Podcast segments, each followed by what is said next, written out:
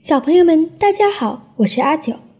今天我要跟大家一起学习东晋著名诗人陶渊明写的那篇脍炙人口的散文《桃花源记》。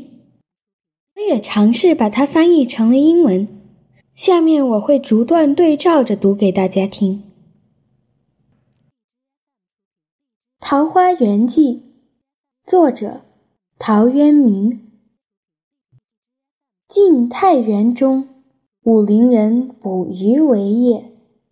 缘溪行，望路之远近，忽逢桃花林，夹岸数百步，中无杂树，芳草鲜美，落英缤纷。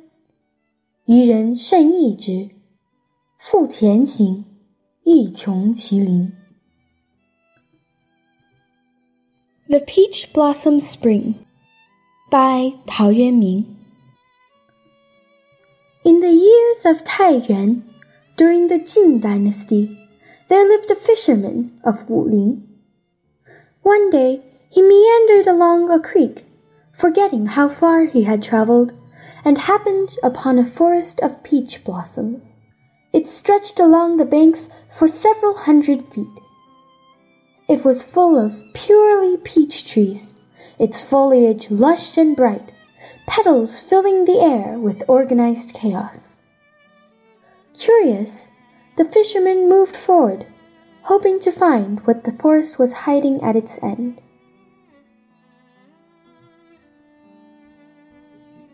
临近水源，便得一山，山有小口，仿佛若有光。 便舍船，从口入，出极狭，才通人。复行数十步，豁然开朗。土地平旷，屋舍俨然，有良田、美池、桑竹之属。阡陌交通，鸡犬相闻。其中往来种作，男女衣着，悉如外人。黄发垂髫，并怡然自乐。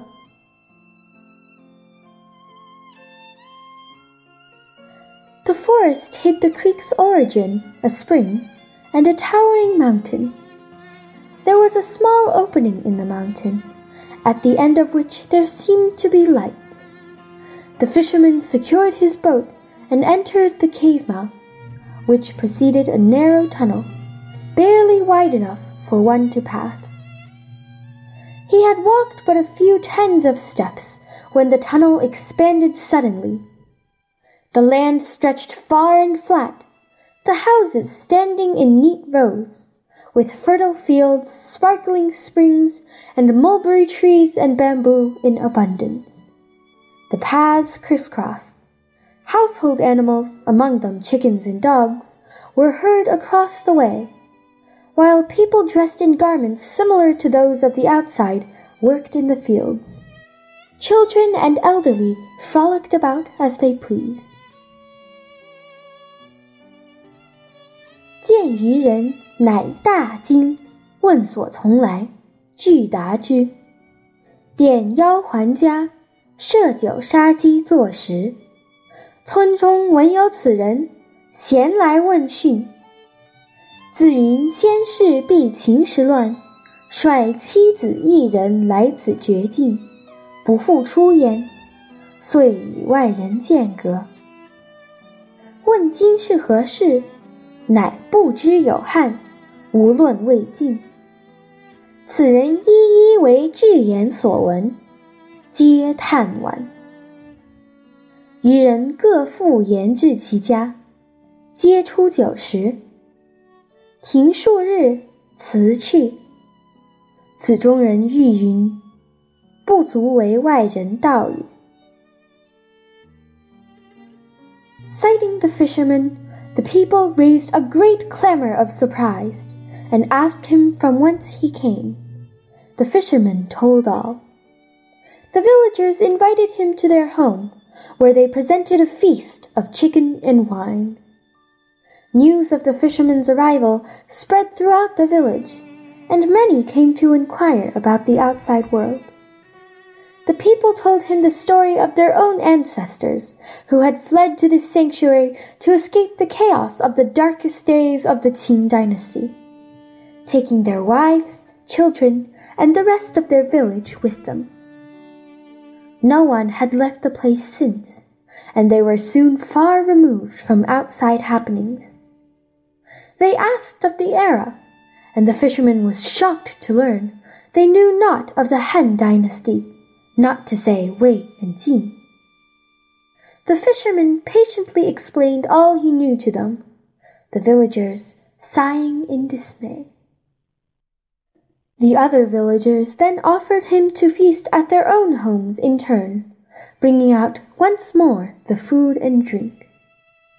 The fisherman stayed in this village for several days before deciding to go.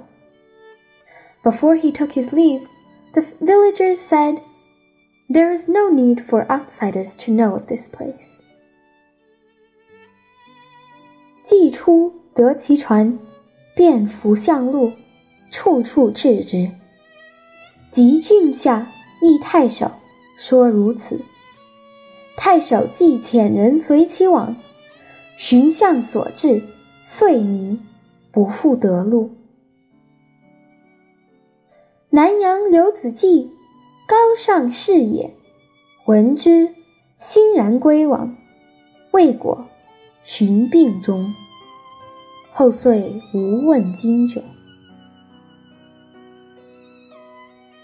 The fisherman exited the mountain, retrieving his boat, and retraced his path along the creek, making marks along the way. He hurried to the county bureau, requesting an audience with the magistrate to tell him all about his adventure.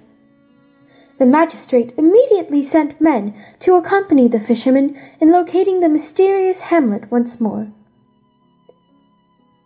They tried to follow the markings he had made along the way, but to their dismay, they became hopelessly lost and never found that path again. Perhaps, they say, the fisherman's questionable integrity in the nature of his second visit prevented his return. In Nanyang, there was an honorable gentleman named Liu Ziji. When he heard of the way, he enthusiastically put in motion plans to find it. Unfortunately, he passed away from sickness before he could carry out his plan. From then on, no man has attempted the search.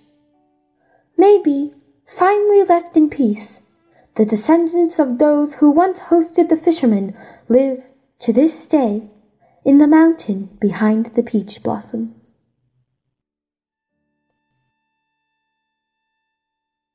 好了，小朋友们，今天就讲到这里，下周见。